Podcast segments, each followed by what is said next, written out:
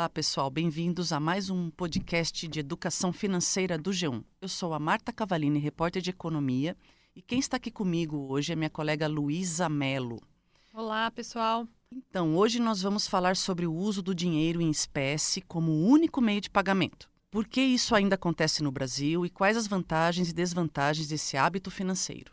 Pois é, Marta, mesmo com o crescente uso dos cartões e as novas tecnologias, o dinheiro em espécie continua sendo o principal meio de pagamento do brasileiro para os gastos do dia a dia.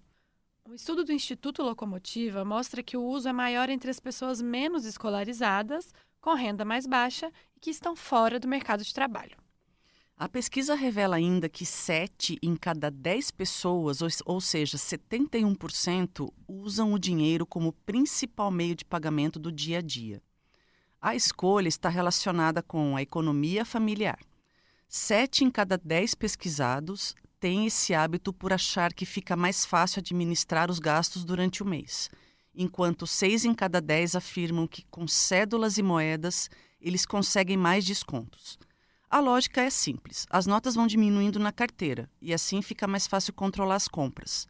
Além disso, as pessoas saem de casa com o dinheiro contado e só vão ter aquele valor para pagar pela mercadoria. A planejadora financeira Miriam Lund explica um pouco mais sobre isso para a gente. Vamos ouvir.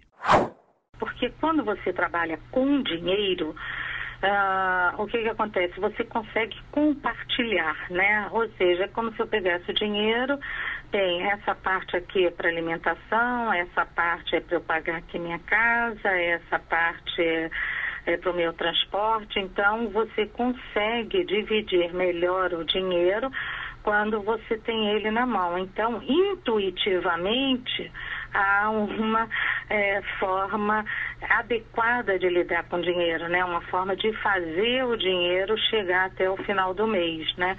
Então, não é, essas pessoas não têm necessariamente uma educação financeira, mas é, trabalhar com dinheiro faz com que haja um controle maior, né? Tanto que a gente, às vezes, para educar determinados cidadãos, a gente tira o cartão, né? Vamos tirar o cartão provisoriamente para você poder ter uma noção e dividir o dinheiro. Então, o dinheiro na mão te dá essa sensação melhor é, de quanto você possui, sem ter um engano de cheque especial ou de, é, ou de ter mais do que você na verdade detém. Os dados também mostram que o uso do dinheiro em espécie é maior entre as pessoas das classes D e E. Entre elas, 89% pagam principalmente com cédulas e moedas. O número cai para 81% entre a classe C e para 49% nas classes A e B. O dinheiro em espécie também é mais usado por quem tem menor escolaridade. Entre os que têm ensino fundamental, é usado por 81%. É popular ainda entre 88% dos que estão desempregados e 81% das donas de casa. E a preferência também é grande entre os trabalhadores informais. 81% usam dinheiro no dia a dia, e entre os jovens de 18 a 29 anos, 80% têm esse hábito financeiro. A Miriam Lund explicou para a gente por que o uso do dinheiro é maior entre esses públicos. Vamos ouvir. No Brasil, a gente ainda tem uma série de municípios que não tem agência bancária. Né? Inclusive, hoje, o cooperativismo de crédito ele acaba ocupando esse espaço em muitas cidades brasileiras. Então, é, isso faz com que esse público ele acabe utilizando muito mais dinheiro do que qualquer outra modalidade, né? E, é, além disso, né, pela falta de educação financeira, né, pela, é um hábito que está, é, a educação financeira, na verdade, está chegando agora no Brasil, né, tem muito pouco tempo, então há ainda uma desconfiança com relação ao uso dos bancos. Ah, botar meu dinheiro no banco, eu vou guardar em casa. Então, é, eu chego a atender pessoas em grande centro, né, em grande centro urbano, que tem medo de banco, tem receio ainda de botar o dinheiro lá. Então, a gente tem que explicar toda essa situação, a importância do fundo garantidor de crédito, né, tanto para conta corrente quanto para aplicação, para que a pessoa sinta é, essa tranquilidade. Ainda é comum existir medo de ter conta em banco, mas poupança pode. Agora, conta em banco, não. Então, é, acaba que o dinheiro, então, é, é, é a principal é, modalidade de pagamento dessas pessoas. Né? Por isso que deu que a classe mais baixa é a que tem realmente uma incidência maior de uso no, com o dinheiro, né? em vez de cartão ou outras formas.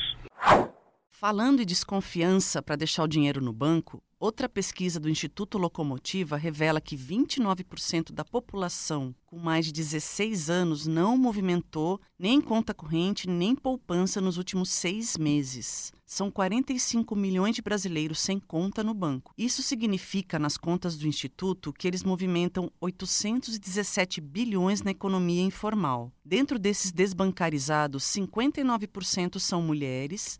69% são negros, 31% são jovens entre 16 e 24 anos. 86% pertencem às classes C, D e E e 39% são nordestinos. E qual o motivo né, para essa desconfiança? 86% dos que preferem não ter conta responderam que os bancos não se importam com seus consumidores, apenas com os lucros. A Miriam Lund comentou sobre esse aspecto da pesquisa. Vamos ouvir pessoas não querem pagar imposto, é, não querem pagar tarifa. A maior parte do pessoal mais humilde, eles quando tem conta, sempre conta poupança, né? Porque a conta em banco ela tem tarifa. Na verdade, não precisa ter tarifa se você usar os serviços essenciais, mas o banco não diz isso para pra, as pessoas, né? Então acaba sempre apresentando uma conta e pedindo para ele assinar um pacote de tarifa. Ninguém explica que pode usar sem pagar tarifa, né? Então é, todo mundo prefere o dinheiro ou no máximo uma poupança caso eles tenham uma agência né, no local, na região onde eles estão. Né? E o dinheiro vivo é o segundo mais importante meio de recebimento dos brasileiros, segundo aquela mesma pesquisa que a gente falou lá no começo. 30% dos brasileiros recebem o salário em dinheiro vivo, atrás apenas do depósito em conta corrente, que atinge 39% das pessoas. 84% das pessoas que recebem o salário em dinheiro estão no norte e no nordeste do país. 73% delas têm nível fundamental e médio de escolaridade e 65% pertencem às classes C, D e E. A Miriam Lund descreveu para a gente como que é a vida de quem usa dinheiro vivo no dia a dia. Vamos ouvir. A, a pessoa que só usa dinheiro vivo, ela consegue lidar muito bem com a vida presente, né? Então, eu consigo é, é, dividir, eu consigo me organizar, eu consigo trabalhar dentro daqueles princípios da educação financeira, eu consigo intuitivamente fazer uma planilha, né? Apesar de eu não escrever, mas porque intuitivamente eu estou separando o dinheiro em pedaços, né? É, de forma, os bolinhos, né? Vou separando os bolinhos de forma a pagar a, os compromissos é, que eu tenho, né? Agora, a desvantagem é que esse dinheiro é para hoje, você não está guardando dinheiro para o futuro. Ou se você guarda, é, tem que lembrar o seguinte, que esse dinheiro, com o passar do tempo, ele vai perdendo o poder de compra, né? Então, é o fato de eu receber e usar dinheiro, tudo bem para o meu dia a dia. Agora, guardar dinheiro, o dinheiro tende a perder né, com, e comprar menos bens com o passar do tempo. Mas onde fica o cartão de crédito né, no meio disso tudo? Estudos apontam que quem prefere usar o dinheiro em espécie só recorre ao cartão para fazer compras de maior valor ou, principalmente no caso dos mais pobres, quando o dinheiro acaba antes do final do mês. Mas o uso do dinheiro em espécie faz com que as pessoas gastem mais ou gastem menos. Economistas comportamentais afirmam que as pessoas sentem mais dor quando perdem uma quantidade de dinheiro do que sentem alegria ao ganhar a mesma quantia. É, e aí com cartão de crédito, a dor do gasto é atrasada, ela só vem depois, quando chega a fatura. Em outras palavras, os cartões têm o poder de psicologicamente separar o prazer da compra da dor do pagamento. Isso só até a chegada da fatura, claro. Por isso, essa consciência, essa dor de se separar do dinheiro físico, tende a impedir os gastos além da conta. Além disso, o fato de a gente não receber uma atualização do saldo toda vez que faz uma compra com cartão pode nos levar a gastar mais, porque com dinheiro vivo é mais fácil administrar melhor o orçamento e saber até onde se pode ir, porque ele está ali, né? A gente vê. A Miriam Lund falou mais sobre isso pra gente. Vamos ouvir. as pessoas se tornam muito mais econômicas, né? Quando paga com dinheiro vivo. Porque o dinheiro vivo você sente sair, né? É, é a dor, tá diminuindo. São menos notinhas que eu tenho, né? Poxa, eu tinha 10 notas na minha mão dependente. Agora eu tenho nove notas, entendeu? Então, isso aí é uma dor que acaba tendo um efeito positivo, né? No sentido de inibir o consumo, inibir aquelas coisas de desejo do que eu quero, né? Quer dizer, então, é, principalmente numa classe mais baixa, esse esse fator ele é ele é importante, né? Então, uhum. ao mesmo tempo que você se vê com dinheiro que pode comprar, mas você está usando dinheiro vivo e você tem que pagar amanhã, por exemplo, o seu aluguel, você vai pensar duas vezes, como é que eu vou pagar o aluguel amanhã? Porque não tem alternativa de cheque especial, não tem alternativa de cartão, nada disso. Então, obriga a pessoa a pensar melhor em relação àquelas que utilizam os, os produtos, né, esses produtos bancários. Para a planejadora financeira, há uma tendência de redução do uso do dinheiro em espécie, mesmo que no Brasil haja tantos municípios sem agências bancárias, o que influencia diretamente no hábito de fazer tudo com dinheiro. A Miriam aponta que o uso da tecnologia vem crescendo, principalmente entre a população jovem. Então, ela considera que daqui a alguns anos a tendência é que a gente tenha menos dinheiro vivo circulando. Além da facilidade de acesso às contas bancárias né, por meio de aplicativos e aumento dos bancos digitais, os pagamentos eletrônicos feitos pelo celular estão conquistando adeptos pelo país. E a Miriam finaliza para a gente em seus comentários as vantagens e desvantagens do uso do dinheiro como único meio de pagamento. Vamos ouvir.